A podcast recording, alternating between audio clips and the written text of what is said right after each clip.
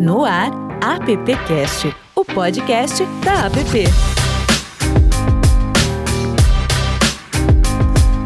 Olá, seja muito bem-vinda, muito bem-vinde, muito bem-vindo. Esse é o AppCast. Estamos na edição número 22. Eu sou Alexandre Lupe e desde já agradeço a companhia de quem está é, seguindo a gente já desde o início dessa jornada, ou quem chegou há pouco tempo, ou você que está chegando agora aqui, ouvindo pela primeira vez o AppCast. Temos aqui os nossos AppCasters, o Adão Casares, também o Silvio Soledad e o Zé Maurício. Muito bem. É... Tema de hoje: game, hein? O mercado de jogos eletrônicos vem se destacando ano após ano por movimentar bilhões e os zeros não param de crescer. A tecnologia aumenta de forma assustadora, trazendo games cada vez mais realistas e aumentando a procura pelos mesmos, o que não passou desapercebido aos olhos das grandes marcas. Empresas vêm se inserindo no contexto gráfico dos jogos e o retorno é quase sempre positivo. Game e publicidade, mercado potencial e possibilidades. É o tema do nosso podcast de hoje. A gente recebe Carolina Caravana, co-produtora e diretora de arte da AIRA. Carolina, seja muito bem-vinda, viu? Obrigada. Obrigada pelo convite, gente. Eu estou bastante feliz de estar falando sobre um tema que eu gosto tanto, que a minha empresa foca bastante, que são os advergames e a publicidade em geral em jogos. E isso vai ser muito divertido. Você está falando com a gente direto do Rio de Janeiro, é isso? Isso, é. A gente é baseado em Niterói, Rio de Janeiro, né? Legal, legal. Obrigado, Carolina, por estar com a gente, viu? Também o Leandro Veríssimo, Country Manager da Azarion. Falei certo, Azarion, Leandro? Falou perfeito, Alexandre. É Azarion mesmo. É. é isso aí. É um prazer estar com vocês aí falando do nosso mercado de games. Eu acho que é um prazer também estar com o Nando da BBL, é uma empresa que a gente gosta muito e, e acompanha o trabalho deles, a Carolina também, né, o Maurício, a Silvio, Adão. Cada vez mais esse espaço para a gente é, conversar e debater sobre o nosso mercado, né, com foco para poder uh, aumentar e melhorar as perspectivas aí para todas as empresas que trabalham nesse mercado é muito importante. Então, obrigado pelo espaço. Espero contribuir com vocês aí com boas ideias aí para a gente conversar e, e bater esse papo. Legal, já que você citou o Nando, a gente tem aqui o Nando Coin. E é. Bom, Nando, 27 anos ali fazendo, como é que você chama mesmo? É. Reclame. Reclame de televisão mesmo. É, isso aí. O Nando Coin, que é CEO da BBL, Bad Boy Leroy e sócio fundador da Lobo Vetor Zero. Nando, seja muito bem-vindo, viu? Obrigado, gente. Obrigado pelo convite. Quebrando paradigmas, vocês podem ver pelo meu performance capilar aqui prova que os gamers, eles não só são moleques, aliens trancados num porão. Eu sou gamer assíduo desde os, sei lá, 11 anos de idade. E até hoje jogo meu videogame todo dia. Então esse é um universo que a gente está meio que desbravando e contando e catequizando o mercado da relevância que são os gamers para essa aproximação junto com as marcas. Eu me lembro do quando chegou o telejogo fio, que vocês lembram disso? Bom, a gente está no meio de uma crise, né?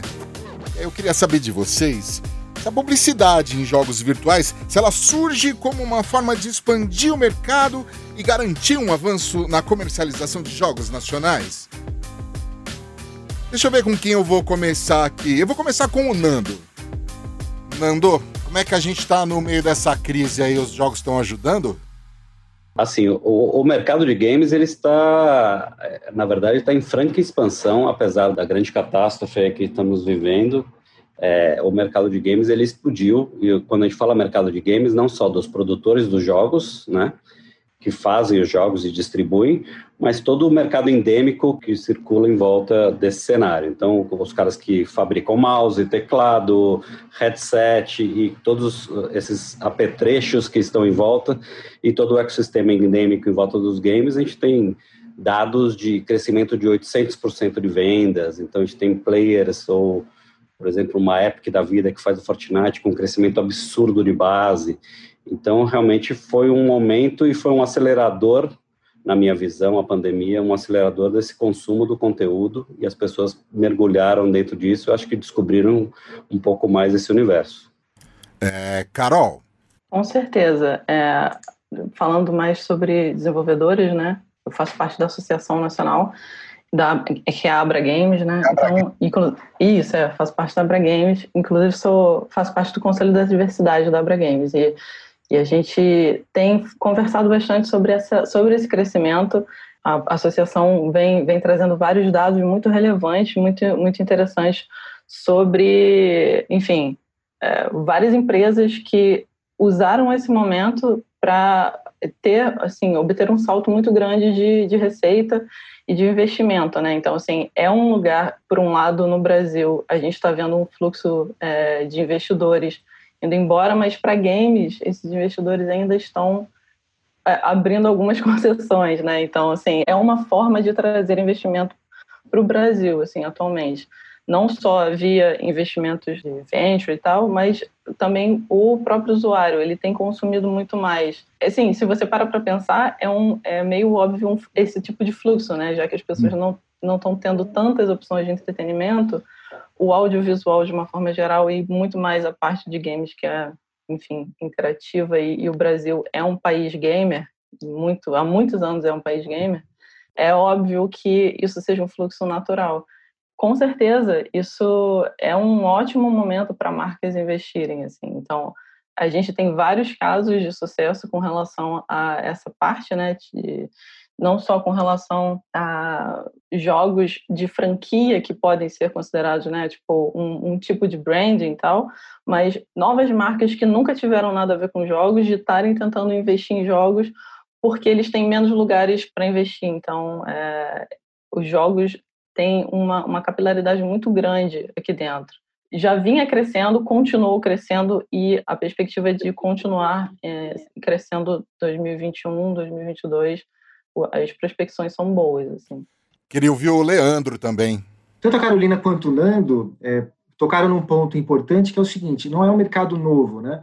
É, os games estão completando 40 anos, né?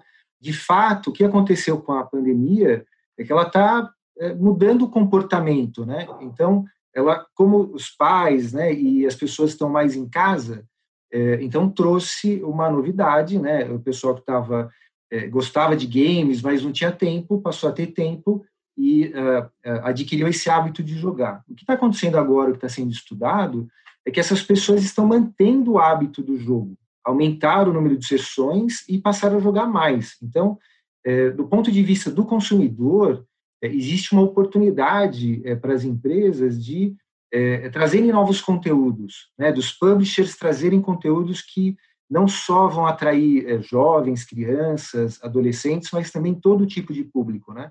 Então, a, a, o que acontece é que talvez essa pandemia é, antecipou uma tendência muito grande, né, desse futuro que é o entretenimento, né, e, e partindo dos games, de fazer com que as empresas é, percebam que o game é para todas as pessoas, né? independente da idade, independente do tipo ou da situação. Então, existe uma oportunidade realmente de é, aumentar a oferta desses conteúdos. E aí a publicidade, eu acho que é uma questão, assim, é muito prático, né? A publicidade, ela acompanha a audiência. Então, os games, eles tendo mais audiência, naturalmente as marcas vão descobrindo isso, né? E é o que está acontecendo. O único problema é que, é, com a pandemia, as marcas realmente seguraram o investimento. Né? Você não vê um aumento da atividade publicitária, pelo contrário, ela caiu. Né? O que você vê são algumas empresas que estão investindo mais, e quando ela investe num game e ela tem um resultado, ela aparece muito. Né? O resultado é muito rápido né? e muito grande, então acaba chamando muita atenção. Então, tomara que essas ações né, dessas empresas que estão investindo nos games possam estimular outras empresas a fazerem a mesma coisa, sempre respeitando o conteúdo né, do game e respeitando a forma é, de se relacionar com essa comunidade e com esses jogadores. Bom, há muito tempo os jogos, os jogos, né, saíram dos consoles e foram parar no bolso das pessoas, na palma da mão, graças a esse aparelhinho aí que a gente carrega todo santo dia para todo lugar. Mas é, isso, claro, que abre muitas possibilidades para ações dentro dos jogos, né? Eu queria saber de vocês quais são os tipos de publicidade em jogos virtuais. Queria começar com a Carol. Com certeza. É, você falou de telejogo, eu tenho um telejogo aqui, tá? Olha, Enfim, que temos, temos, temos uma coleção Isso. grande de consoles aqui, então, é, com certeza, é, essa capilarização né, do mercado mobile, ela dá muitas, muitas possibilidades, inclusive pessoas que não se consideravam gamers até pouco tempo atrás, hoje em dia você já confronta elas do tipo, ah, quer dizer então que se eu olhar no seu celular não vai ter nenhum jogo instalado? É. Ah, não, eu só jogo esse jogo aqui, né, esse puzzle, né, mas eu não jogo muito, eu jogo só uma vez por dia, né, então, assim, todo mundo quase é gamer hoje em dia, se você for olhar de perto, então todas as pessoas conseguem é, ser impactadas de alguma forma, e nesse quesito, é como se você fosse falar que uma pessoa não gosta de TV ou não gosta de filme. É, se você vai ver né, no cinema, se você vai ver em casa, se você vai ver. É, isso depende, mas cada um tem um, gosto específico por um tipo de filme ou um tipo de mídia, né? E para jogo é a mesma coisa. Você, uma pessoa que gosta de estratégia, de repente não vai jogar um jogo é, que seja puzzle, mas de repente vai. Então, achar o seu público-alvo com relação ao jogo que vai ser impactado e aí você associar sua marca a esse jogo é uma coisa muito importante. Então, acho que eh, o Leandro, de repente, pode falar um pouco mais sobre essa parte também eh, dessa associação, mas as formas de colocar uma publicidade dentro de jogos, é, a princípio, sempre existe a criatividade e novas formas são inventadas a cada hora, mas a gente tem o Advergame mesmo, que ele é um, seria um jogo feito customizado para uma marca. Então, você pega talvez os valores da marca ou um produto novo que está sendo lançado e você faz um jogo que no final da interação o jogador entenda o que, que esse produto faz ou o que, que essa marca quer passar, quais são os valores dela. Então, é uma coisa mais profunda. E você tem outras formas de placement, né? No caso, o que a gente chama de advertising in game, então você vai pegar a marca e vai colocar de repente uma garrafa de refrigerante com um personagem usando, ou você podendo comprar e tendo um power-up, algum esse tipo de exemplo um pouco mais simples. Fora isso, você tem também a publicidade mesmo via monetização. Então você tem vídeo ads, interstitials, coisas que já tem mais ou menos na web, e o pessoal já está mais acostumado com relação a isso, e você tem esse placement dentro dos jogos. São basicamente esses três. Mas tem também, você tem sempre que ficar atento ao mercado, porque as lojas, e aí no caso eu estou falando um pouco mais no mobile, que onde muita gente, esse tipo de placement de ads, né, é mais comum, você vai ter muito menos isso em console, em console você vai ter mais a questão do item dentro do jogo, né? Tipo, aí tem alguns exemplos do Monster, né? Tipo, dentro do jogo. Então, tem algumas marcas que têm um grande retorno em cima disso. Quando você fala de mobile, você está falando mais de, de, na grande maioria das vezes, o que as marcas colocam é o próprio, próprio ad dentro do jogo, né, os banners e tal. Então, com relação a isso, é, há pouco tempo é, as lojas têm mudado as políticas né, de, de privacidade, de uso e tal. Então, os termos, é possível que isso mude drasticamente já em 2021. Então, de repente, essa modalidade corre risco de sofrer grandes modificações. Então, as outras questões, que seriam os placements e os advergames, talvez sejam é, mais seguras daqui a pouco tempo. Meu sogro tem 83 anos, ele joga. Tem vários joguinhos, e cada hora que eu encontro com ele, ele fala: Ó, oh, baixei esse joguinho aqui. Muitos são puzzles. Convida você, né, para é, poder ganhar é... energia, para poder ganhar. Pois é, e é legal como ele lida muito bem com essa publicidade, assim. Tranquilo, para ele é tranquilo, não tem nenhum protesto, nada contra isso. Leandro, você ia falar alguma coisa agora. É o que a Carolina falou, eu queria só dar uma outra perspectiva, né? É, porque a gente fala com muitas empresas que não são é, marcas que é, costumam anunciar em games, né? A gente acaba resumindo nessas possibilidades para poder mostrar para uma empresa que não está acostumada como que ela faz. É, fora o advergame que a Carolina falou, que realmente é uma possibilidade, né? Você criar uma experiência única de jogo para uma marca, né? E então você permite esse jogador interagir, realmente engajar de uma forma diferente eu separo em quatro formas né, de você poder colocar publicidade dentro dos games. Né, e isso depende do tipo de jogo, tá certo? Então você tem um tipo de jogo que são os casual games, são jogos rápidos, fáceis de jogar, é, que normalmente são gratuitos né, e são monetizados com publicidade. Então a marca pode incluir é, um vídeo ou um banner é, de uma campanha normal que está rodando entre as sessões de jogos tá? e colocar call to action, poder fazer uma promoção. Então, essa é uma forma é, mais fácil, vamos dizer assim. Né? Os materiais estão prontos, você pode inserir é, durante as partidas. Você tem os core games, né, que são os games de console, são os games de PC, são games mais complexos, com as sessões mais longas, né, e que a maioria deles são pagos, né, ou eles são gratuitos, mas para ter uma experiência melhor de jogo, você é, faz compra dentro dos jogos, né, ele não permite você ter uma publicidade mais invasiva, então é possível que a marca coloque é, banners ou product placements, que nem a Carolina falou, e ele precisa ser colocado né, junto é, com o desenvolvimento desse jogo. Né? Ele é, é uma forma é, diferente, ele precisa fazer sentido ali no roteiro né, no, é, é desse jogo. Você tem os social games, né, os, aqueles multiplayers, que são jogos atualizados e jogados por muita gente ao mesmo tempo.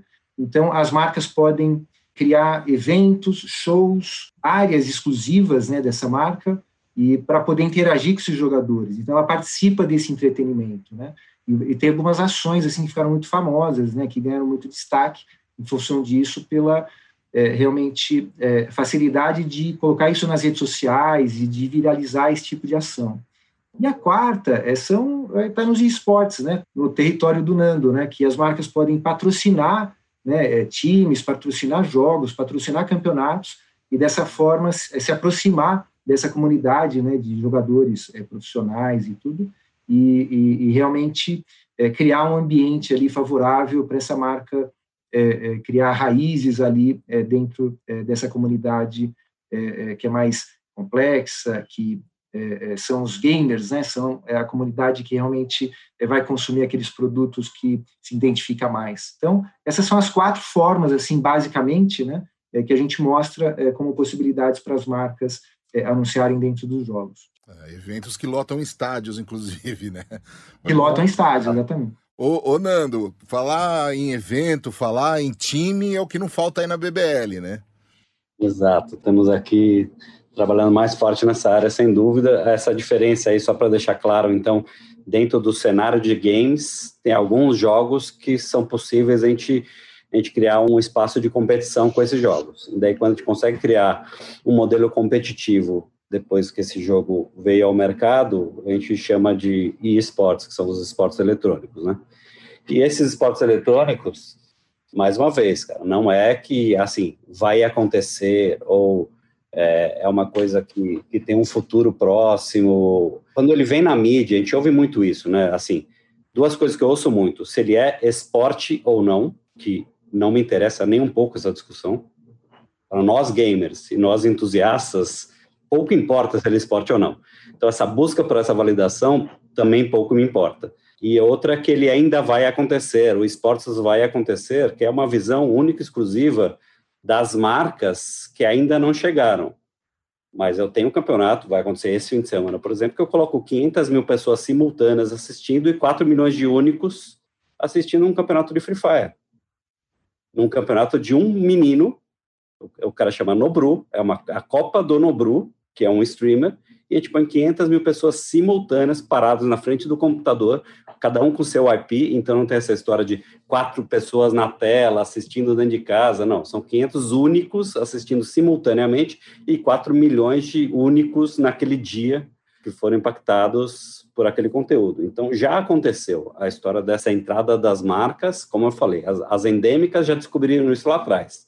Então, a Intel, cara, historicamente, foi uma das grandes incentivadoras do cenário de esportes, e agora a gente está passando para o segundo nível, segundo estágio, onde as marcas não endêmicas começaram a enxergar e já começaram com investimentos razoáveis e estão colhendo os frutos desse engajamento, que eu acho que essa é a grande diferença que a gente consegue hoje enxergar isso no futebol, né? O quanto o quão engajado é, é o público do futebol e nos games acho que a gente tem um, um, engajamento muito parecido, se não às vezes superior. Ele tem uma relação um pouco diferente, né? Porque ele não tem é, ele foi um cenário, acho que isso é muito importante para entender um pouco do público, né? Estamos falando de 27 milhões de entusiastas de esportes e 90 milhões de games. Esses caras, eles são apaixonados antes por um jogo. Então, eles são amantes daquela propriedade. Então, a gente tem as torcidas, elas são torcidas mistas, todo mundo senta junto, então todo mundo celebra o esportes, entendeu? Escolhe os seus ídolos, mas essa rivalidade é uma realidade um pouco mais construtiva do que dos outros esportes que a gente, que a gente acontece, que a gente conhece, porque foi um cenário que foi criado de dentro para fora. Ele é muito parecido com o surf, muito parecido com o skate, então nós éramos páreas da sociedade, entendeu? Esse, esse cenário foi criado com pessoas pegando o monitor de tubo, colocando no carro, indo lugares, juntando e fazendo os campeonatos por si só. Ele foi crescendo organicamente. As grandes empresas, a gente representa a ESL aqui no Brasil, a maior produtora de esportes do mundo, todos C-level eram todos gamers que fizeram isso lá atrás. Tem documentários extremamente interessantes na Netflix. O meu sócio, Léo Debias, era um deles, participou de todos os eventos de esportes feitos aqui no Brasil. Então, como ele foi criado de dentro para fora, ele é um cenário extremamente refratário para pessoas que tentam entrar e ser oportunistas, muito parecido com o cenário LGBT.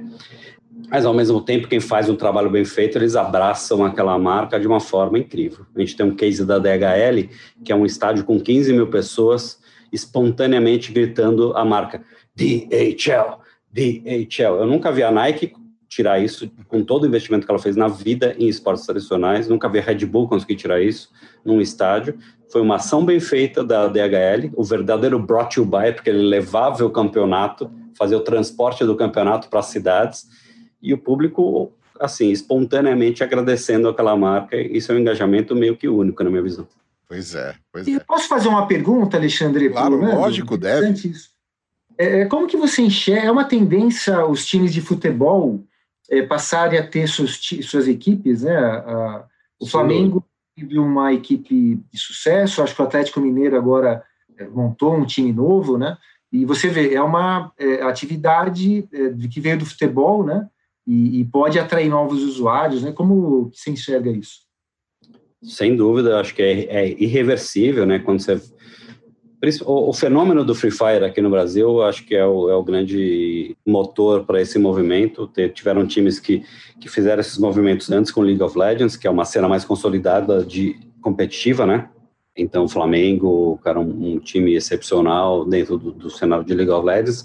Mas quando apareceu o Free Fire, a gente não tem os dados de fato, né? Mas a gente acredita que tem mais de 30 milhões de monthly users ativos jogando esse jogo hoje. Entendeu? Os dados não são públicos. Então, quando você tem 30 milhões de pessoas jogando um jogo, cara, e os times precisam abrir essa conversa com esse público que é um público perdido. Esse público perdeu a conexão com as, com, com as mídias tradicionais e perdeu a conexão com, com as organizações. Então, sem dúvida nenhuma, eles estão olhando para isso, estão, os times estão se profissionalizando e estão buscando outras formas de conexão com essa audiência perdida. E eu acho que, o, que os games e os esportes vai ser a ferramenta perfeita para eles retomarem essa paixão pela, pela organização. E daí você vê Corinthians entrando no Free Fire, você vê Flamengo entrando agora, então é, é reversível. Acho que não tem mais volta. Pois é. Bom, eu queria colocar em ação aqui é, nossos appcasters. Adão, eu posso te chamar? Ou eu devo te chamar? Pode, querido. Você manda, não? Ah, tá bom. Vamos lá. Você tem experiências bem próximas a você e, pelo que eu saiba, você também é um gamer, né? Ou não? Não, nem, não sou muito. Eu estava até dizendo para o Nando que eu acho que meu filho não aprendeu inglês na cultura inglesa, mas aprendeu jogando game. Isso é um negócio que devia ser explorado, porque acho que é mais fácil aí. Hoje o cara fala bem.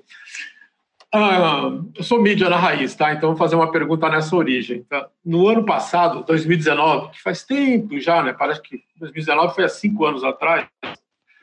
A rede de restaurante Wendy's ganhou o Grand Prix dentro de um, de um jogo do Fortnite, tá? Colocando uhum. personagens destruindo geladeiras. Sim. E eu li na matéria que isso rendeu um milhão e meio de minutos.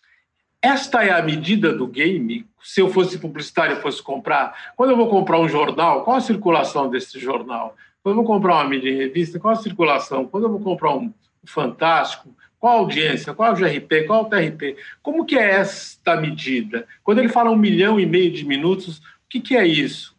Como é que se mede isso para que eu tenha uma segurança para levar essa proposta para o cliente? Como é que se trabalha esse setor? Então, depende do jogo, né? O KPI que você vai marcar depende de como que o seu jogo funciona. Vai ter jogo que você vai ver por impressão de tela, vai ser por minuto é, engajado, ou você vai pode colocar coisas relevantes dentro do jogo para serem feitas. Então, quantos call to action foram acionados, né? Quantas coisas foram engajadas ali dentro. Ou se eles chegaram ao final de um desafio específico, não só começaram, como participaram e terminaram esse desafio. Então depende muito de qual vai ser essa ação, de como que vai ser esse engajamento, se isso for no, e uma das coisas que o Leandro tinha falado antes era de os tipos de jogos, né? É, depende muito da campanha que vai ser colocada e do qual é o tipo de jogo, qual é o seu público. Então, se for um público infantil, ele tem um tipo de, de é, propaganda que pode ser feita, um tipo de ação que pode ser feito para esse público. Se for um público mais, mais velho, de esporte, por exemplo, ele vai ter outra, outra questão que pode ser colocada. Então, depende muito, depende muito. É, eu acho, para completar, sim, é, depende do mídia, Adão, porque é, depende da forma como ele vai utilizar é, o game, né? É, se o game for utilizado como mídia, de fato, né? Então, eu vou é, é, distribuir uma campanha, então, a, a, com vídeo, display, então, é, eu vou usar o, a compra programática, né, para poder entregar os vídeos e displays ali entre as sessões dos games ou nos apps, então eu posso utilizar a métrica da mídia, né, que são cliques, são é, é, conversões, é, são view rates e tudo mais. Agora, acho que esse tipo de ação tem muito mais a ver é, com é, redes sociais até. Você não consegue é, estabelecer uma métrica é, de mídia, né, é, para saber se essa ação é, teve resultado ou não. do próprio Fortnite teve uma essa ação que todo mundo fala do Travis Scott com a Nike e tudo mais, né? Então foi uma ação que teve uma grande repercussão dentro do jogo e depois multiplicou-se nas redes sociais, né? Então você consegue medir o alcance dessa ação. Essa ação não é uma ação de mídia somente, entende? Nesse momento, esse game não pode ser tratado como mídia, ele é conteúdo. A marca está participando desse conteúdo, né? ele está impactando aqueles usuários, e ela precisa interagir naquele entretenimento, e você pode medir o alcance daquela ação. Mas eu acho que, se você estiver buscando um KPI, né, que nem a Carolina falou, de performance, eu acho que não, não é essa a medida, não é isso que vai é, demonstrar o sucesso dessa ação nesse game. Né? Mas, é, sim, você consegue medir o alcance, né, uma medida, mas eu, não como uma medida de performance para você comparar com outro game, outra ação que você vai fazer. Eu acho que cada jogo, né, cada conteúdo, cada comunidade é, é diferente entre si. Né? Ela, ela gosta de, tem, é, de coisas diferentes, interage com esse jogo diferente, e aí é, vai da marca, né, a Wendy's nesse caso, é de entender o seu público, né, se esse público ele gosta de jogo e que tipo de jogo que ele gosta, então ela vai é, interagir com esse público por meio de um game é, que esse público gosta. Então são medidas e formas diferentes, né, de você medir o resultado é, de uma ação dentro do jogo. Bacana, Nando.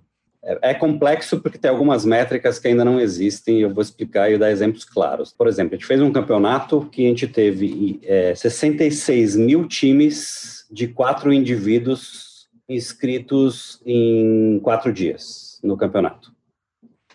Isso foi gerado por um post que chamou para essa inscrição desse campeonato. Então, a gente está falando de mais de 240 mil pessoas que engajaram e se inscreveram em um campeonato em quatro dias.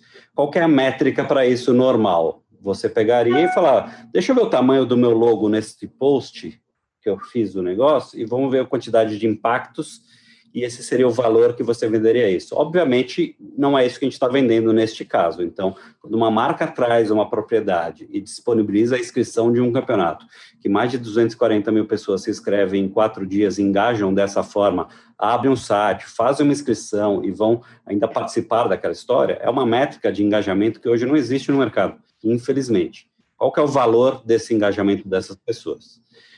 Por outro lado, a gente tem as métricas clássicas de audiência. Então, a primeira coisa que eu fiz quando eu fundei a BBL, eu fui lá com o Colagrossi e fiz uma parceria BBL e Ibope.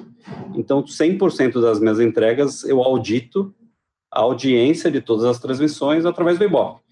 Então, eu digo quantos mil indivíduos, milhões, centenas de milhares de indivíduos estão acompanhando aquele conteúdo. Eu tenho todas as impressões de cada propriedade dentro daquele conteúdo que é transmitido, e a gente apresenta isso com um relatório final de, de audiência entrega por impactos. Então, nos conteúdos, que é um pouco a mais a minha praia, um pouco diferente dos, dos parceiros que estão aqui, é, é mais fácil de auditar isso, porque é muito parecido com o que te entrega hoje numa televisão aberta, entendeu? Estou falando de X milhões de pessoas impactadas por, aquele, por, aquela, por aquela peça, um comercial de 30, ou uma vinheta, ou um, um banner rotativo, um lower third, são formatos tradicionais. A gente fez um case, por exemplo, que a gente foi a primeira aprovação global do Fortnite, no caso, para fazer soft drink que era proibido no mundo inteiro. Então a gente fez um projeto com Fanta. A gente criou um mapa de Fanta para o Fortnite, que foi disponibilizado para todas as pessoas jogarem, etc.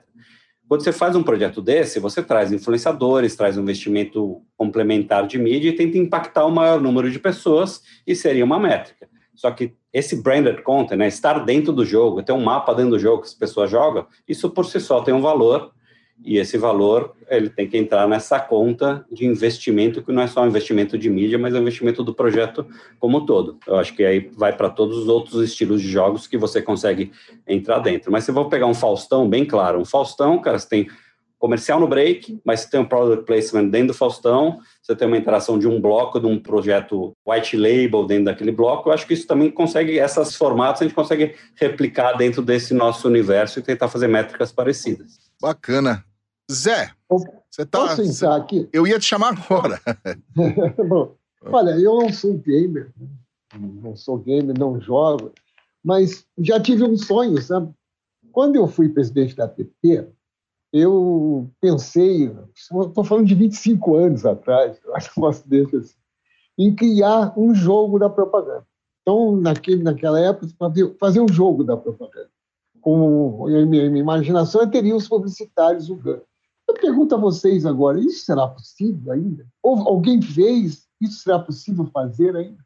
Que nós estamos revigorando a APP, talvez pudesse ser alguma coisa para atender aos jovens publicitários que estão chegando no mercado. Nós temos muitos, muitos, muitos jovens conosco sempre, né?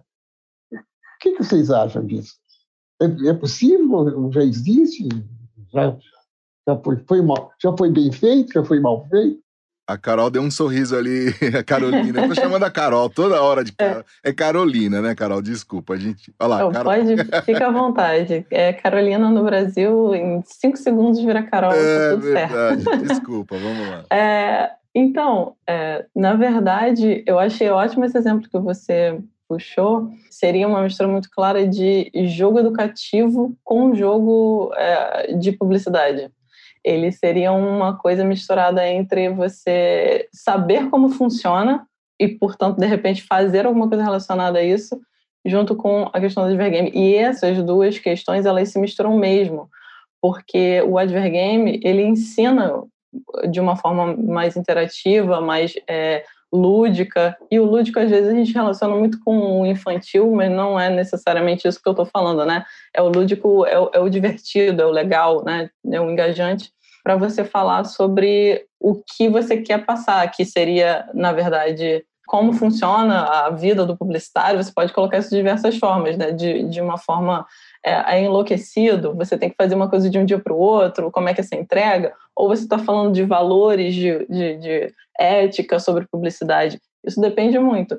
É, eu acho que existem vários jogos que, que tocam mais ou menos nesse assunto, e muitos jogos é, casuais, ou, ou, jogos que a gente chama de tycoon, né, ou, ou de simulação, é, tem vários jogos que tem até de desenvolvimento de jogo, é jogo que fala sobre como é a vida de um desenvolvedor de jogos, né? Tipo, então totalmente seria possível, mas seria uma, uma interseção interessante sobre essa questão do jogo educativo com o advergame. Eu nunca vi isso sendo feito nada parecido com relação à vida do publicitário, de fato, e principalmente no Brasil.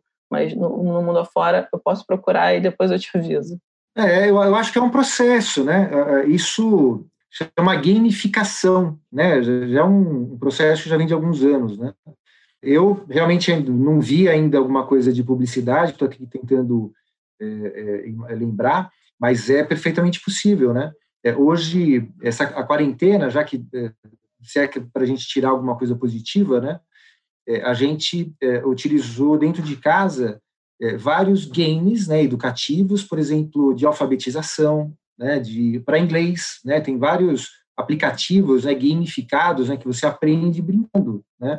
E a gente, eu comentei no começo, né, é uma tendência mesmo, né? O futuro é o entretenimento, né? Quer dizer, de você é, é, cada vez mais o entretenimento fazer parte da nossa vida, né? De você aprender e trabalhar é, é se entretendo, né? Não é mais gostoso, né? Não é mais divertido fazer isso, né? Você, minha filha, ela tem é, cinco anos, né? Cinco para seis anos e agora com a quarentena, então deu um gap aí na alfabetização, né? Mas ficou um pouco mais complicado. Então, ah, eu baixei um aplicativo que é um jogo, né? E ela vai montando as sílabas, né? E vai é, falando, o jogo vai entendendo e está ajudando demais. Ela está quase alfabetizada dentro de um jogo, né? Então, pro, é, agora, eu acho que é, o Next, né, do Bradesco, acabou de lançar um aplicativo junto com o Meet, né, é, para crianças, né? É, eu não vi ainda o aplicativo, não baixei, mas é uma espécie de é, é, aplicativo para educação financeira para crianças e tem personagens da Disney, né? Quer dizer, eu achei fantástico, né? É uma forma diferente de você anunciar, né? E de você criar públicos, né? E levando entretenimento e ensinando é, alguma coisa diferente por meio da gamificação. Então, para nós publicitários, né? É, é, eu acho que é um caminho sem volta. Eu não vi ainda alguma coisa é, para o mercado bacana, assim, não estou lembrando. Vou até buscar se tem alguma coisa, mas eu acho que um dos caminhos, né, ah, no Brasil eu não lembro de ter um, ainda um comitê de games é, do IAB, por exemplo, como tem nos Estados Unidos e tem em outros países, né?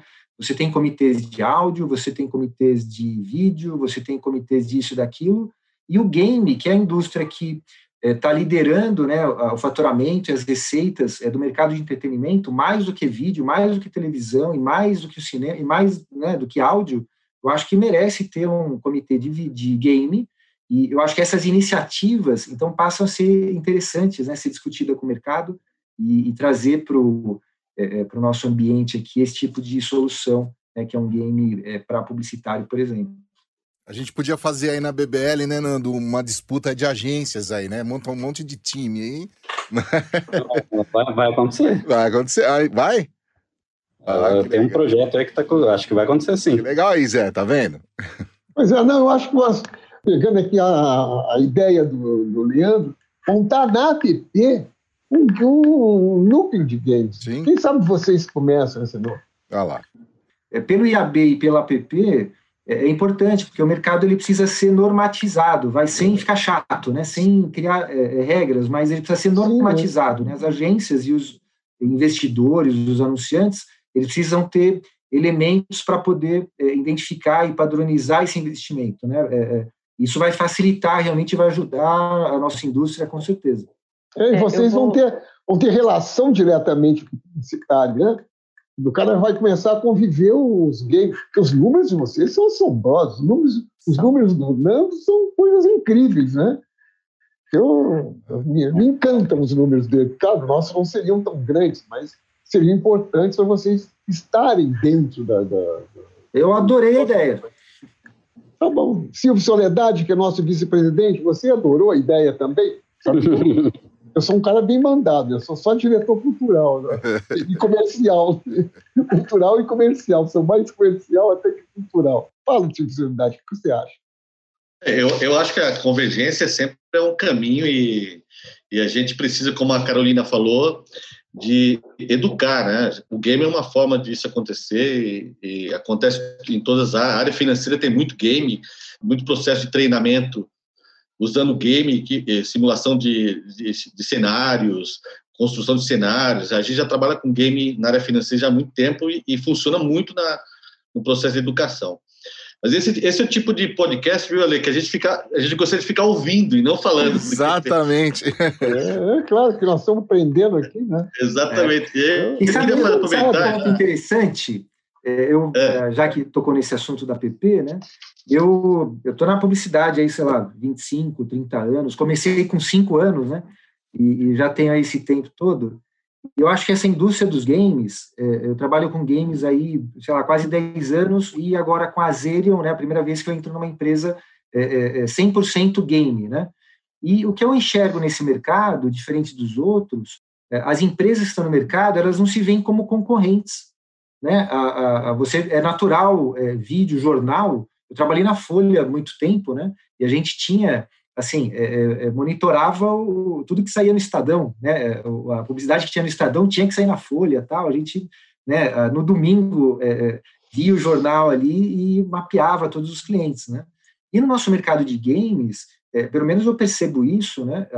As empresas elas são mais parceiras do que concorrentes, né? Elas não, não a gente não está disputando uma alguma atenção de uma de um anunciante como se aquele investimento fosse único e eu garantia exclusividade. Não, é, eu acho que é, é, um ambiente bacana. Eu, com quem eu converso assim, é, é, eu tenho surpresas muito agradáveis, né? E, e, e, todo mundo com a intenção de é, melhorar o entendimento do mercado de games e, e, trazer os anunciantes e fazendo parcerias, né? Eu, eu vejo mais isso dentro do mercado dos games é, do que em outros setores. Então isso facilita muito o processo é, é, me deixa muito feliz, né, o sucesso e as ações é, que uma empresa concorrente faz, né, porque eu posso fazer também com outros anunciantes. O mercado é muito grande, né? Então isso facilita muito a conversa e o desenvolvimento do nosso mercado. Isso é muito importante. É, eu ia pontuar só uma questão que eu acho bastante relevante. É, eu acho super interessante, super é, muito bom essa questão de ter uma parte é, oficial de jogos dentro de, de, propaganda, dentro de publicidade, que isso seja uma coisa é, é colocada no mercado. É, e os vários tipos de, de, publicidade que são relevantes devem ser mapeados e, e colocados como, de repente, um, um padrão. Só que algumas, algumas interações elas devem continuar sendo levadas em consideração que você precisa de um profissional de jogos para ser feito. Então, isso não é necessariamente uma coisa que as agências hoje em dia têm. Então, por exemplo, a gente tem vários é, parcerias com agências, porque eles, dentro das agências, só tem publicitários e não necessariamente essas pessoas vão conseguir, de uma forma é, clara, desde cedo, é, colocar esse tipo de placement dentro do jogo. É, então, isso é uma coisa que acontece e Adver Games, por exemplo, ficaram com um nome meio queimado no mercado no, no início, com bastante tempo, por conta desse tipo de, de problema, que não junta a parte do nós vamos ensinar o que é essa marca, nós vamos ensinar o que é esse produto com ah, isso parece legal para uma campanha, entende? Essas, essas duas diferenças são gritantes dentro do mercado. Então, se você tem um jogo e você só vai colocar ah, eu tenho um, um, quebra-cabeça, aí eu troco a minha logo pela sua logo e tá tudo certo. Isso não é necessariamente uma qualidade boa, né, de, de, de jogo ou de placement. Vai funcionar? Pode ser que funcione. Entre não ter nada e ter isso, talvez seja melhor para a marca ter, mas para ter um jogo de qualidade é, é necessário o tipo de profissional. Eu venho da área de educação, eu trabalho com jogos desde 2009 e eu já fiz parte da área de tecnologia é, especificamente de, enfim, agências multinacionais. Então, é, não é uma coisa fácil, isso deve ser feito de, de uma forma profissional, assim, é só isso que eu tô, só queria Verdade. pontuar. Eu acho que isso vai é, parte do amadurecimento do mercado, né? Uhum. Eu, eu, só, eu acho que a gente só precisa ter um pouco de cuidado, porque assim o game ele não pode ser uma caixa é, é, inviolável, né? Ele precisa ser fácil. É, eu acho que vai ter é, ações é, geniais em games, né, e outras ruins, assim como tem campanhas geniais e outras péssimas, né? Que, é, Exato. Uma, uma, marca gasta milhões num, num, vídeo e esse vídeo é ruim, né? Ele não atinge o objetivo. Então, em games uhum. vai acontecer a mesma coisa. Acho que essa marca precisa ter essa confiança, né? E saber que ela pode errar. O problema não é o game, o problema é a estratégia Isso. que ela usou, o investimento, mas o game, o conteúdo, esse mercado, as marcas precisam descobrir como fazer isso. A questão da Advergame, eu acho que é, eu, eu não tive essa é, visão, né? Porque eu sempre vi é, cases ótimos, excelentes, e cases que não foram bons, né? E nem por isso o formato é ruim. Né? É ruim é quem fez, é quem Exato. não teve a estratégia correta. Então, é, a hora que a gente facilita né, com que as agências e anunciantes é, tenham mais acesso, tenham conhecimento, a gente educa desta forma, eu acho que a gente faz um serviço para o mercado e a gente cresce. É, com, certeza, com certeza a gente não vai conseguir fazer com que 100% dos projetos em games sejam excelentes ou bons, assim como a gente também não tem esse controle com outros formatos né, dentro da publicidade. E a gente do mercado, né, para quem estiver buscando essa assessoria e quem estiver buscando a melhor forma, né, é, é, é, precisa saber aonde procurar, né, quais são as empresas que realmente vão fazer um serviço bom né, e, e prestar um serviço de qualidade. Né. Eu acho que o cara, que a Carolina quis dizer assim, de uma forma bem simplista, é quando uma empresa ou uma agência, vamos fazer um investimento e decidir se a gente vai colocar no Lollapalooza, num festival de música eletrônica, no Só Track Boa, ou num Rock in Rio, eles não vão no salão e falam, quem que ouve música aí? Entendeu? Então você não toma uma decisão e acontece isso muito com games, entendeu? Eles vão buscar dentro das companhias quem que joga videogame para tomar decisões executivas de como lidar com o mercado. Acho que essa é a questão enquanto não olharem para isso da forma correta, entendeu? Que são também executivos do outro lado, a gente consegue trazer métricas e raciocínios para performar. Não é qualquer game que vai dar certo, não é qualquer ação que vai dar certo, como não é qualquer ação de música que vai ter o resultado. Eles não tomam esse tipo de atitude nos outros, e nos games está acontecendo muito isso. Então, eu pego um moleque do TI que passa o dia inteiro jogando e põe ele na mesa. Esse é o meu especialista dentro da companhia agora de games. Entendeu? Acho que isso tem muito risco. E acontece. É. Não é porque um designer está acostumado a fazer propaganda que ele vai conseguir fazer um jogo e você contrata um desenvolvedor e porque você tem uma ideia muito legal, isso dá um jogo, entende? É, é mais isso que eu estou dizendo mesmo. É com relação à maturidade, eu concordo com tudo que eles falaram, mas é só essa questão de um cuidado voltado para jogos é importante, senão a sua campanha é, tem mais risco de não dar certo do que de dar certo. E, e isso é uma outra coisa é, tanto um, um, placement quanto um jogo customizado, isso faz parte de uma campanha. Ele sozinho não vai, não vai a sua campanha. Ele faz parte, ele pode ser uma campanha que vai durar um ano todo e vai ficar rodando ali, pode ser um canhão, pode ser, é, depende do que você está querendo e, e o, o, público que você quer acertar. Você vai fazer um jogo diferente para uma plataforma diferente. Então, é, esse cuidado só que ele é necessário. Gente, tem uma. Já que a gente está falando de educação, está falando. O Leandro citou a filha dele de cinco anos, né, Leandro? Cinco anos. A Covid deu um time na, na alfabetização tal. Não sei se. Nando, você tem filhos, Nando? Eu tenho uma de seis também. Ah lá, tá vendo? Passando pelo mesmo problema. Ah, então. Agora, a gente. Vamos entrar nesse assunto que eu acho que é importante, porque quanto mais o videogame se populariza, mais crianças têm acesso a eles, né? Aí gerando a reação em cadeia que no que diz respeito ao ato de emergir cada vez mais no mundo virtual dos games.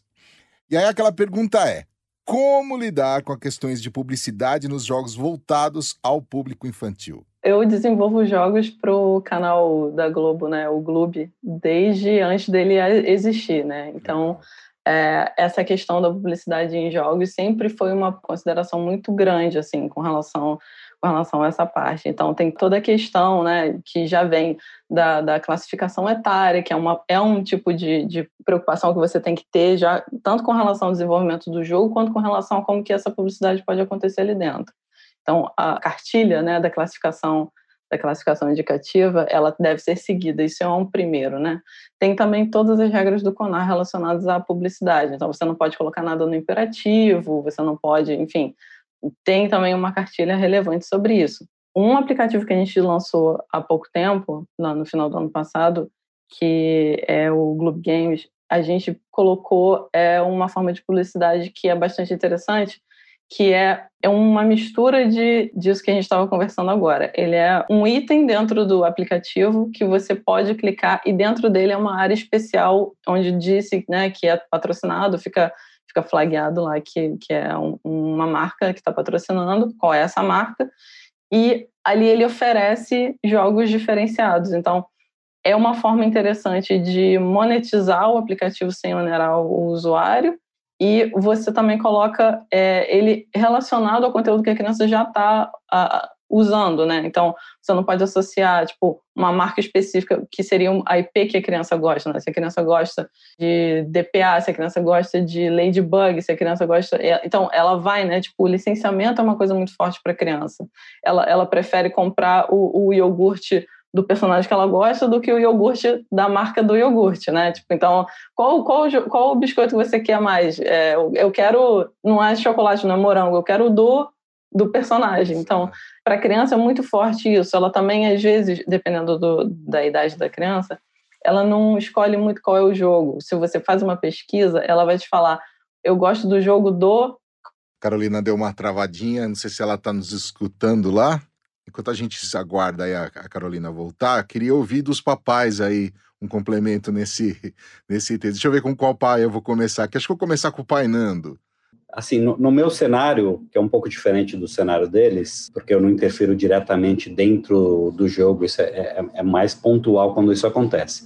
Então, é muito mais regulado pelas próprias normas da internet, YouTube, Twitch, Facebook, etc. Então, todas as, as entregas de mídia, as entregas de placement de marca, elas são já meio que controladas por essas normas, e o publisher, por outro lado, que é o cara que faz o jogo, ele é o maior defensor desse conteúdo. Porque você pega uma Epic, por exemplo, que é dona do Fortnite. O cara fatura 4 bi de dólar com esse jogo, vendendo itens virtuais que ele gasta pouquíssimo em produção, é uma produção digital e distribuição digital. Então imagina um EBITDA de uma empresa dessa com 4 bi de dólar vendendo itens virtuais. Então, juntar com uma marca e, e, e colocar uma marca dentro do jogo, para ele financeiramente não faz a menor diferença. Ele não precisa daquilo, ele não quer aquilo. O que ele quer? Ele quer um bom conteúdo para o seu público, que são os gamers. Então, ele abre exceções e cria oportunidades e faz esses movimentos quando ele acha que o conteúdo é saudável e, e, e, e relevante para o público dele. Então, ele meio que se regula automaticamente, entendeu? Por isso que ninguém trabalha com, com bebida alcoólica, é muito difícil trabalhar com bebida alcoólica, obviamente, é cigarro, é, prostituição, criptomoeda. Então, tem uns blocos naturais que os publishers já travam a categoria por si só. E daí, quando vai para as marcas e para as entregas, eles também têm esse controle. E quando não tem esse controle, como eu falei, dentro da minha questão, a própria internet meio que regula isso dentro das possibilidades, cada país com, com as suas normas, né? Eu acho que a entrega de publicidade é regulada. É, a gente, é, aqui no Brasil, acho que não tem, mas é, nos Estados Unidos tem o COPA, né? É, que é, tem regras né, para é, proteção de dados é, para crianças e tudo mais. Então, a, a, precisa existir um controle. a Zerion, ela possui, a gente tem alguns, algumas páginas de games ligadas à criança, uma delas é o Hello Kids, a outra é o Kizzy, e que a gente simplesmente não coloca publicidade na home, né? não tem banner, não tem nenhum espaço de publicidade. Né? E a publicidade dentro do jogo, ela vai é, seguir uma segmentação né, da mídia programática para poder direcionar é, para aquela pessoa é, corretamente. Tem alguns canais assim que os pais, normalmente crianças muito pequenas, elas não têm o próprio aparelho, né? Normalmente elas jogam no aparelho do pai, né? no, no smartphone, no tablet, né? E aí você tem algumas regras, né? Você pode monitorar isso. Então, vai também dos pais, né? De ter esse monitoramento e permitir que a criança jogue é, aqueles é, jogo que é adequado com a idade. Normalmente vem, né? Uma indicação de idade. Tem algumas uma outra forma, né? De proteção. É, por exemplo, tem alguns jogos. É, o Rabu Hotel, que é um dos IPs é, da Zerion, é, você tem um limite de idade, né? Você só pode fazer a, o login com a partir de 13 anos, né? Então você tem aí uma, obviamente que a publicidade que vai é, ser exibida é uma publicidade que tem é, que seguir algumas regras para esse tipo de público.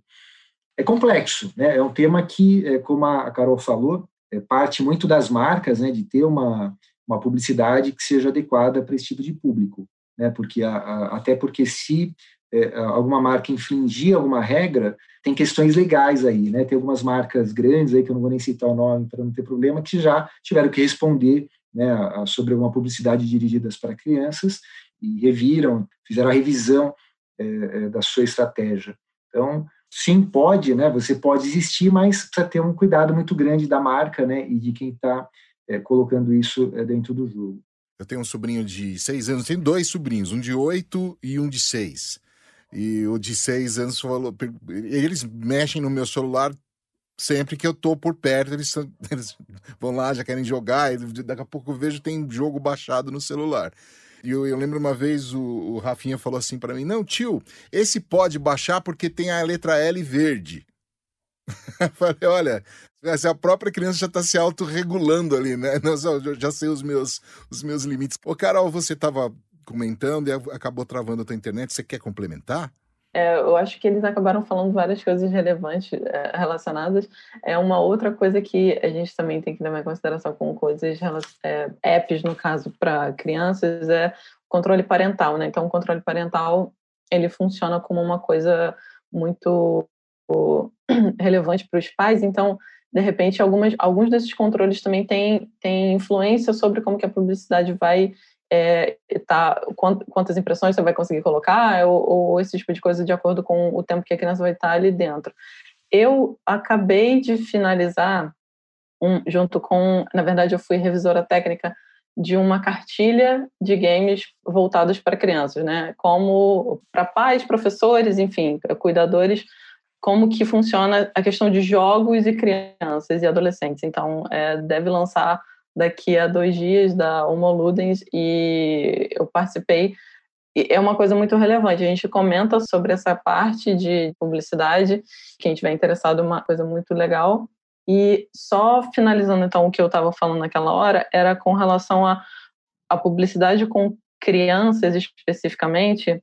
É, crianças muito novinhas não vai ter muito acesso. É mais uma publicidade para pais, né? Tipo, você vai fazer uma, uma publicidade mais voltada para quem toma decisão para aquela criança. Depois de certa idade, a, aí a publicidade começa a funcionar para a criança. Normalmente, uma coisa que é muito comum é a associação com as IPs, né? Então, a IP infantil junto com a marca, e aí tem algumas regras relacionadas a isso. Essa associação, junto com essas regras, eu noto que são coisas que dão muito resultado. Então, normalmente, é, vai acontecer dessa forma e as regras têm que ser, enfim, essa, a Copa tal, é, quando você vai lançar, um, se for um aplicativo que você vai lançar para o mundo todo, qualquer loja, né, que no caso da Apple, da Google, elas têm essa referência. Agora, com relação ao Brasil, a questão da, da classificação indicativa é uma coisa que realmente deve ser considerada, tem que ser lida. Todas as pessoas que forem trabalhar tanto com publicidade quanto com os jogos, enfim, para crianças precisam ter isso já na cabeça e as questões relacionadas ao CONAR. É, essas seriam as minhas dicas, assim. Posso fazer um pedido para Carol? Por favor, envia para o meu e-mail, josemaurício.terra.com.br, um release da cartilha para que eu coloque no nosso portal da app também. E a gente publica também aqui no nosso descritivo aqui do podcast. Silvio, eu não ouvi a sua pergunta ainda hoje. Como eu falei, estava muito atento ao que eles estavam falando, porque para mim é um assunto muito novo. Eu trabalho com audiovisual mais para a área de conteúdo e cinema. E uma das barreiras que a gente, na área do cinema, tem que estar tá aprendendo é a geração de negócios através do que o game está fazendo. Né? O game também é audiovisual, como, como a Carol falou, uh, projetos de, de cauda longa, projetos de licenciamento, projetos de, de conexão com o teu público. Isso as, as marcas uh, se interessam. O audiovisual puramente, só o, audiovisual, o narrativo do cinema fica, é mais difícil de conseguir recurso uh, privado. Né? Então, o, o, o game está conseguindo fazer isso de uma maneira que a gente está aprendendo e cada vez mais o cinema e o game vai trabalhar muito próximo, né? Conteúdo e, e, e a área de conexão com o que o game faz. Eu queria aproveitar uma deixa que o Nando falou. O Nando falou do que o, o público é apaixonado, né? O, o público do, do, game ele é um público apaixonado. E quando a gente fala de paixão, dessa relação do consumidor direto, que é o que nos interessa, que é o consumidor que usa o game, os gamers, uh, a gente fez uma referência, um podcast um tempo atrás com um criativo, e ele falou que na criação você tem que vencer a barreira das 50 ideias que aparecem lá e tem que escolher uma, depois tem que levar para o cliente, o cliente tem que aprovar a ideia, e o mais importante é o consumidor, o cara lá da ponta aprovar a ideia, porque não adianta a agência, o cliente e o consumidor não validar isso. Eu queria fazer, a minha pergunta é com relação a isso, já que ele está lidando com um público que é apaixonado por games. Eu mesmo, eu tô naquela cenário de que eu, eu falo que eu não sou gamer, mas eu sempre tenho um, um, um joguinho baixado no meu celular e, e quando eu me empolgo com o, o, jogo, eu tiro a publicidade, até pago para que não tenha publicidade, para que a gente possa ter uma relação diferente com o jogo. Como que é a gente lidar com essa barreira? do conteúdo, do que é entretenimento, do que é publicidade. Como que a gente pode fazer com que a publicidade faça parte do game sem eh, mexer com essa paixão do usuário? Quais são os desafios? Deixa eu começar essa resposta. Mais uma vez, eu sempre vou colocar um pouco mais no meu cenário, que é um pouco mais o cenário de esportes, né? Ele, ele, lida com, tem muita cauda longa, muita produção de conteúdo, tem a competição em si, toda a produção de conteúdo. As marcas são extremamente bem-vindas dentro desse cenário, porque era um cenário completamente abandonado, como eu falei, criado de dentro para fora. Então, no nosso cenário, primeira coisa é o jeito que a gente lida com o patrocínio, o jeito que a gente lida com as marcas, os casters, que são os, os apresentadores, os influenciadores é, é uma dinâmica completamente diferente do que a dinâmica que a gente está acostumado de uma TV aberta, da história da televisão. Então, é uma coisa muito mais autêntica, uma coisa muito mais genuína. Então, muitos influenciadores, no momento que ele para a transmissão dele e ele roda cinco minutos de comercial, ele avisa o público. Fala, gente, eu vou rodar o comercial aqui, que você sabe que esse comercial me ajuda a criar esse conteúdo para vocês. Então ele pede essa colaboração, ele pede ajuda. Você pega o Twitch, por exemplo, que é da Amazon, tem toda a parte de entrega de comerciais e tem a parte de doação. Os caras assinam o canal, eles não só assinam e pagam 5 dólares por mês e doam dinheiro para o cara 5 dólares por mês, como eles fazem isso como uma assinatura, como eles fazem isso individualmente para escrever uma mensagem.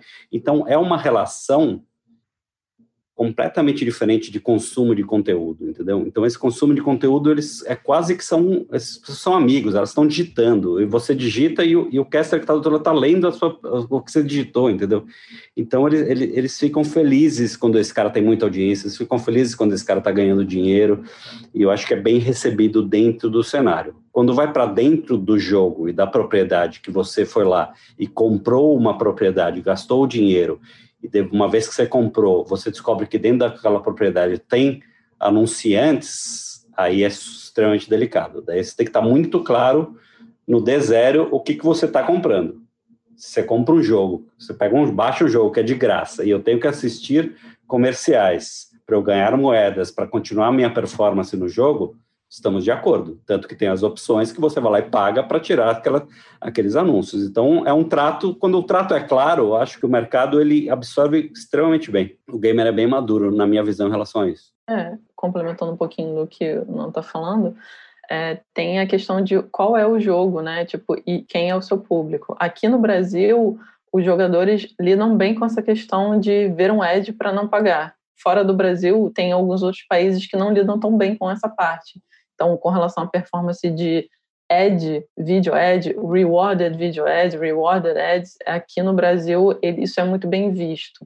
Mas é isso, assim, existe placement bom e existe placement mal feito. Então, você fazer isso bem, você mantém a saúde do jogo, né? Então, se você mantém a saúde do jogo, os seus jogadores vão continuar te, enfim, dando audiência e jogando seu jogo e continuando a usar os ads.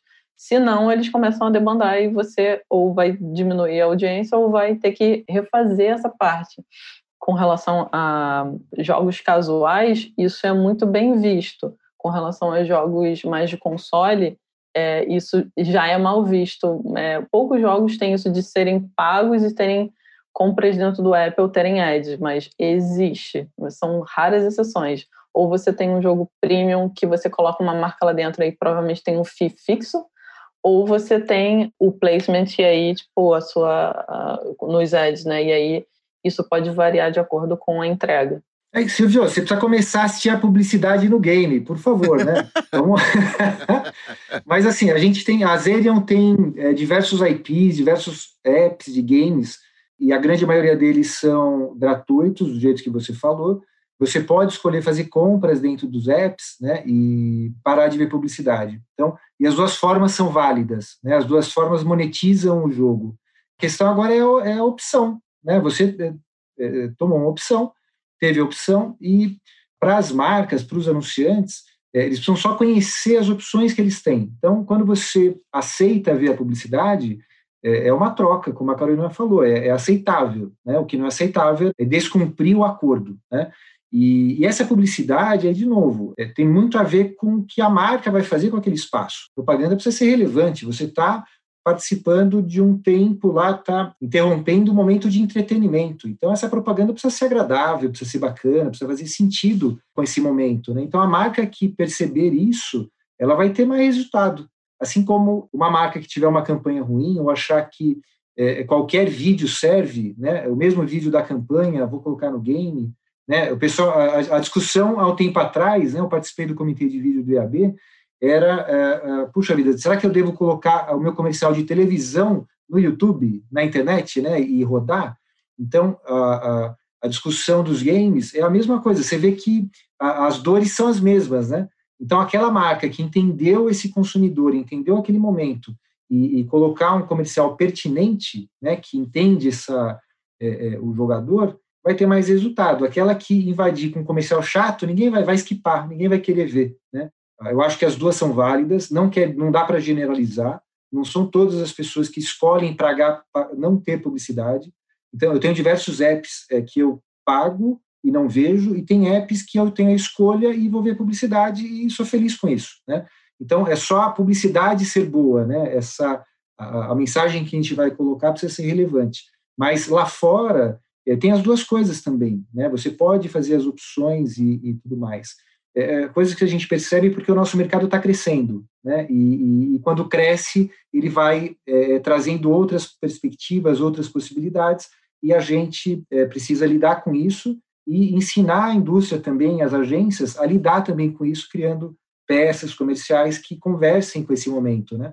Pode ser no rewarded, como a Carolina falou, é, se a peça tiver é, também uma recompensa, né? Colocar um desconto é, no restaurante, colocar é, uma é, algum tipo de promoção que é, aumente essa recompensa, eu tenho certeza que essa marca, essa campanha é, vai ter mais resultados com isso. Antes da gente encerrar, eu queria ouvir da Carol, porque eu, eu achei interessante o trabalho que a Carol tem feito lá na Abra Game, né, Carol? Eu queria que você falasse um pouco sobre a questão da diversidade que você está tocando lá internamente, lá na Abra Game, que me pareceu muito interessante e importante.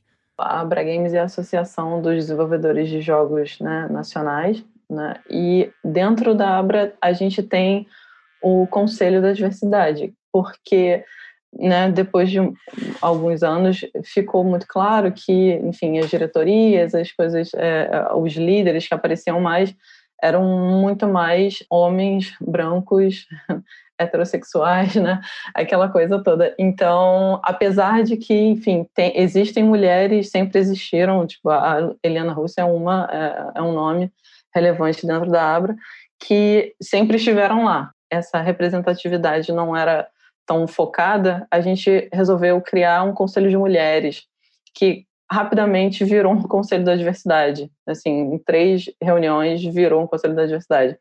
Então, hoje em dia a gente atua para tentar ver dentro da, do mercado, né, e aí falando especificamente das desenvolvedoras né, nacionais, tanto de falar bem das, das ações que já estão sendo feitas, quanto promover novas ações, melhorar essa quantidade, melhorar esses números, melhorar a qualidade dessa diversidade. Eu sou sócia da minha empresa também, né? Eu sou sócia da IRA. Existem muitas empresas que não têm nenhuma diversidade dentro. Então, quando a gente começou a falar sobre esse assunto, é, isso começou a, ficar mais, mais comum na, na, nas conversas. Então, se a gente vê um evento que só tem homens, a gente já comenta, puxa, tem o conselho, se você estiver procurando é, nomes, vem falar com a gente, porque a gente tem vários, a gente pode ajudar. Então, a gente está nessa questão. Tem o selo da diversidade que a gente lançou também, tem um selo específico para cada coisa. Então, tem de gênero, tem de LGBT, é, tem de raça, tem. Atualmente a gente acabou de lançar o de PCD, são conversas relevantes a serem colocadas. Esse selo, ele, tanto empresas podem receber quanto eventos. Então, se você vai fazer um evento, ele é relacionado a jogos e você gostaria de receber esse selo, você manda um e-mail para diversidade@abragames.com, pede, é, tem um, umas regrinhas, tem um edital e a gente conversa e você pode colocar o selo para o seu evento. São várias ações juntas num conselho que é fluido, ele está sempre mudando, mas é, é, um, é um dos focos da Abra Games, né? Legal, legal, bacaníssimo. Carolina Caravana, coprodutora e diretora de arte da Aira. Ô, Carolina, a questão da Carol e Carolina é tudo culpa do Benjor, viu? Dele e do Toquinho. Com aquela história de Carol, Carol, Carolina Bela, aí aconteceu o que aconteceu com as Carolinas. Obrigado Exatamente. pela sua participação. Obrigada, gente. Muito, muito bom participar aqui com vocês, é, pessoas super relevantes no mercado. Acho que a conversa é sempre boa e quem gosta de passar informação, né, como todo mundo aqui, é, fica muito feliz quando fala do seu próprio trabalho. Assim, então, fico feliz. Obrigada. Muito obrigado. Leandro Veríssimo, Country Manager da Azarian. Ô, Leandro, brigadão aí por participar com a gente, uma aula aí. Todos vocês, vocês três deram uma aula pra gente hoje.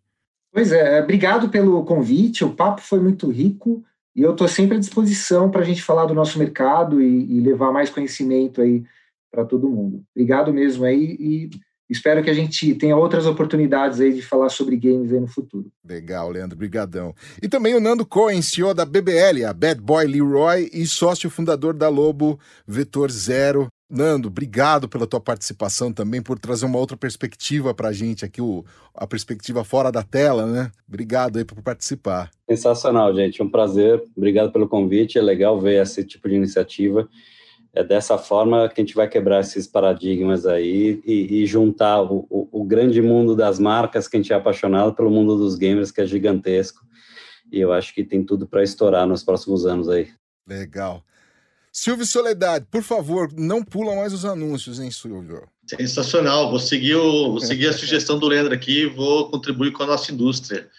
E deixar os, a publicidade fluir ali, que também faz parte da construção desse universo do game. Né? A gente precisa que alguém financie essas ideias, né? essa indústria criativa. Muito obrigado, foi sensacional. Adorei muito esse episódio e que aula, muito aprendizado. Obrigado. Zé, esse teu projeto da PP ainda vai sair, tenha certeza disso, porque é muito importante e interessante, viu? Ah, eu tô, já fiz um convite aí para três pessoas que eu conheço, os únicos que eu conheço de games. Nossa, os únicos?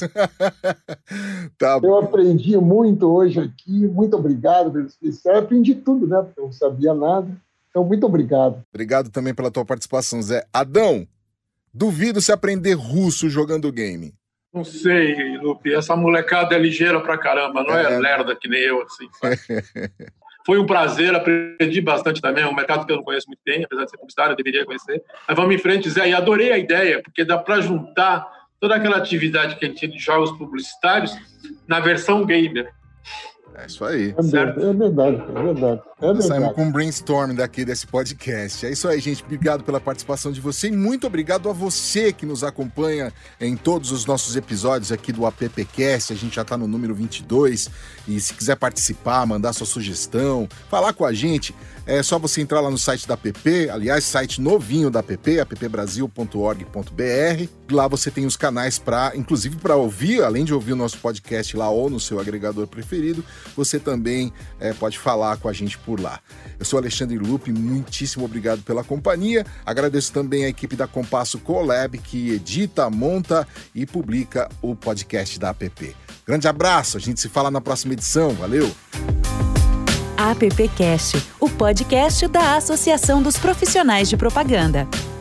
Produção Compasso Colab.